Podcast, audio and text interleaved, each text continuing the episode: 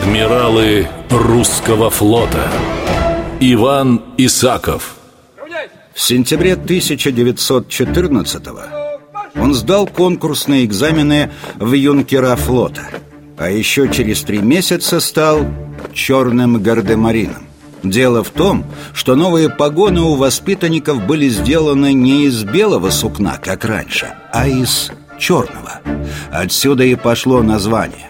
Правда шуточное, неофициальное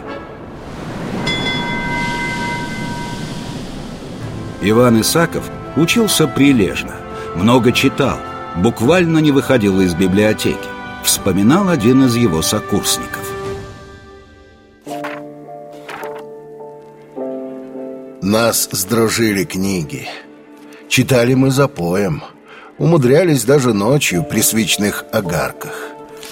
Каждый точно знал, если в руках у Исакова книга, значит она стоящая, за плохую не возьмется. А за редкую, да еще историческую или морскую, отдаст последний грош.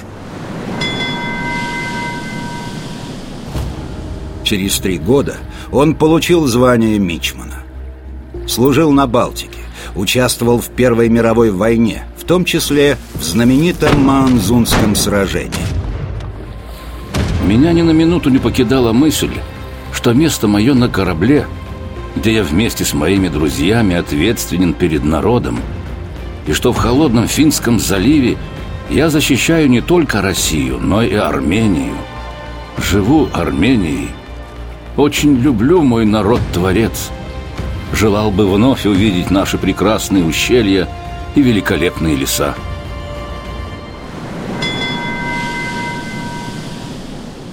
А потом был ледовый поход Балтийского флота. Исаков набирался опыта, словно губка впитывал в себя морскую науку. Академик Александр Виноградов позже рассказывал. Он был из тех людей, которыми характеризуется целая эпоха. Адмирал, военный теоретик, публицист и писатель, он и в нашей стране, и за ее пределами был любим и уважаем всеми. Свой огромный авторитет он приобрел мужеством, героизмом, скромностью и принципиальностью. Иван Исаков Адмиралы русского флота